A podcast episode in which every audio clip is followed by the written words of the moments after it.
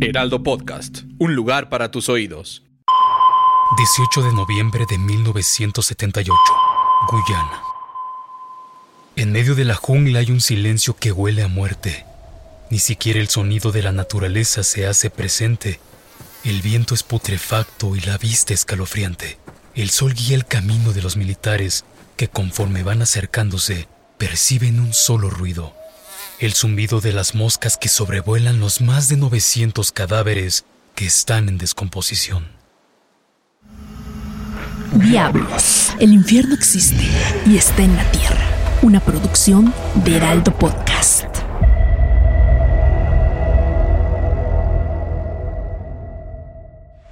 Después de tantas muertes derivadas de la guerra, la gente quería paz.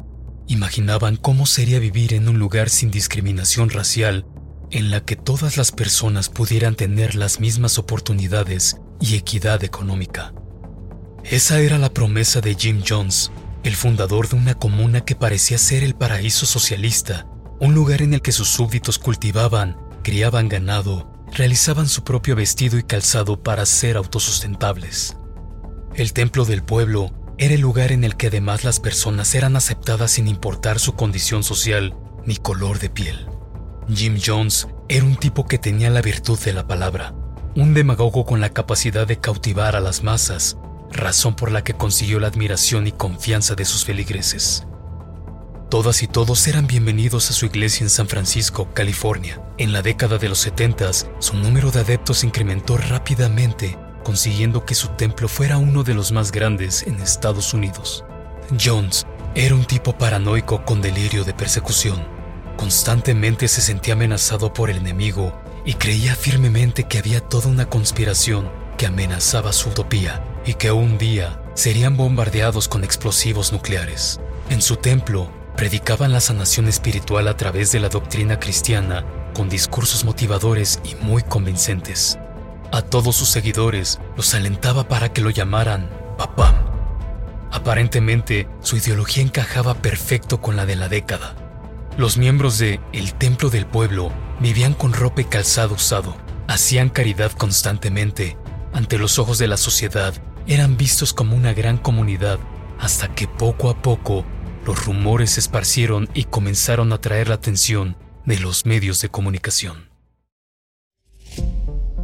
Un grupo de desertores que se les conoció como los Ocho denunciaron lo que pasaba en el templo. Se supo que para ser parte de la comunidad, las personas tenían que dar un donativo, que consistía en entregarles todos sus bienes materiales y quedarse sin nada. Que Jim Jones era un charlatán, que al azar elegía quién estaba enfermo para después decir que lo había curado que controlaba a la gente a través de coerción, manipulación e intimidación. La mirada de la sociedad y los medios de comunicación estaba en Jones, quien después de esto comenzó a hacer simulacros de suicidio durante sus reuniones que llamaba pruebas de lealtad. Si alguien no tenía miedo a morir, significaba que estaba comprometido con la causa. Les entregaba a todos una bebida a base de frutas que supuestamente traía amoníaco, acompañada de un discurso que los alentaba a tomarlo. Así se daba cuenta hasta dónde eran capaces de llegar. Cuando los reflectores de la prensa estaban por completo sobre él, decidió hacer realidad su utopía con ayuda de su círculo más cercano. Encontró el paraíso en una colonia británica en Sudamérica y compró 1.500 hectáreas en la Guyana.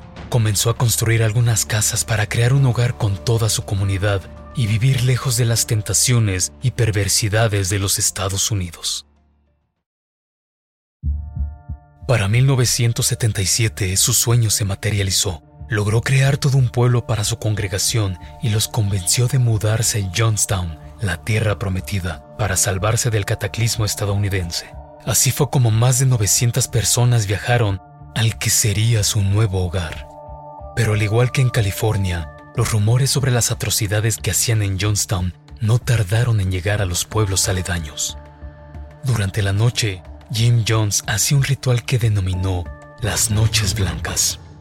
Frecuentemente se volvían macabras y violentas. Algunos feligreses eran víctimas de abuso sexual, consumían drogas y los seguidores que estaban más atemorizados eran amenazados por Jones, ya que nadie podía cuestionar a su Salvador. No dejaban salir a nadie y el que intentara escapar era castigado severamente. Lo golpeaban y lo mantenían en aislamiento. La situación era muy complicada. Los tenían en una constante privación del sueño, lo que provocaba que no estuvieran muy lúcidos durante gran parte del día. Algunos permanecían por voluntad y otros a la fuerza.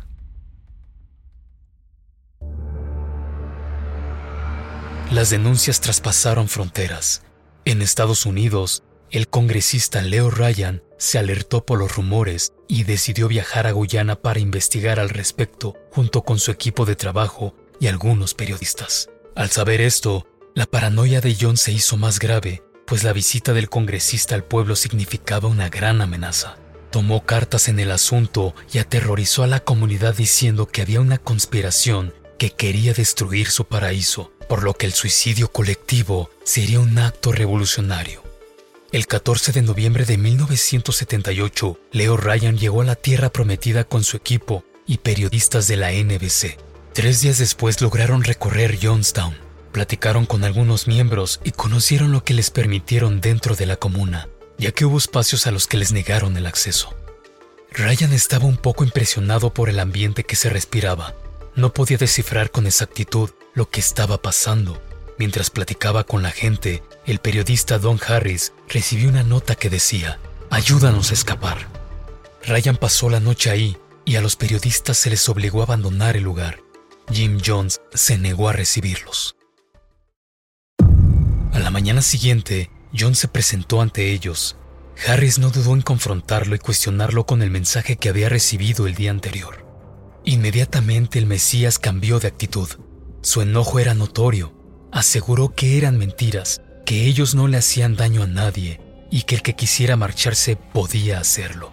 Les pidió que se fueran de inmediato. Ryan y su equipo decidieron irse para evitar un disturbio. Mientras caminaban, una mujer se les acercó diciendo, Quiero irme con usted, quiero irme de Johnstown. En total, 16 miembros decidieron marcharse con ellos. Algunos testigos dijeron que Jones comenzó a alardear y a tachar de traidores a los desertores. La tensión era innegable. Ryan fue alertado, pues uno de los desertores era un fiel seguidor de Jones, y al subir a los camiones, este se abalanzó con un cuchillo hacia el congresista, quien afortunadamente salió ileso.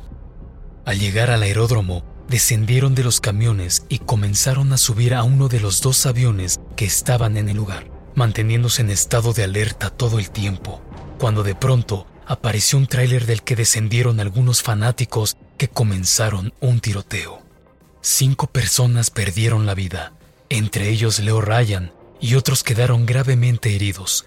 Unos cuantos lograron escapar para pedir ayuda. Mientras tanto, en Johnstown, Jim Jones se dirigía a la congregación. A pesar de todo lo que he trabajado, unos cuantos de los nuestros, con sus mentiras, han hecho que nuestra vida sea imposible. Habrá un tiroteo contra los aviones que trasladan a Ryan y su equipo.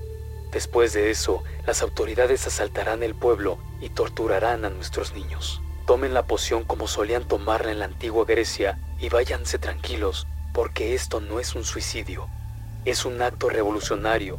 Si no podemos vivir en paz, habremos de morir en paz. Por favor, tomen la medicina. Es fácil, no sentirán convulsiones. Nada. Por favor, tómenla antes de que sea demasiado tarde. Adelante no teman a la muerte. Las mujeres de su círculo cercano les pidieron que formaran una fila hasta la mesa. No teman, tranquilos y tranquilicen a los niños. Que los niños más grandes tranquilicen a los menores. No lloran de dolor, es por el sabor amargo. No están llorando porque les duela. Jim Jones pronunció sus últimas palabras. Toma nuestra vida, te la entregamos, estamos cansados. No es un suicidio, es un acto revolucionario en protesta por las condiciones del mundo inhumano. Dos habitantes lograron alertar a la policía que estaban obligando a las personas a suicidarse en Jonestown. Inmediatamente se trasladaron al lugar y se encontraron con un silencio ensordecedor. Pilas de muertos por todos lados, en las mesas barriles con líquido oscuro que más tarde se supo que era jugo con cianuro. Entre los muertos se encontraba Jim Jones, con una herida de bala en la cabeza y una pistola a seis metros de él, por lo que se cree que él no tomó la poción y su enfermera le disparó y después se dio un tiro. Diablos, asesinos que marcaron historia. Una producción de Heraldo Podcast. Algunas de las acciones y los nombres de los personajes no son reales y fueron puestos como ficción para la narración de la historia. Narrado por Luis Hernández. Producido y escrito por Ale Garcilaso. Y diseño sonoro de Federico Baños. Síguenos en redes sociales como Heraldo Podcast.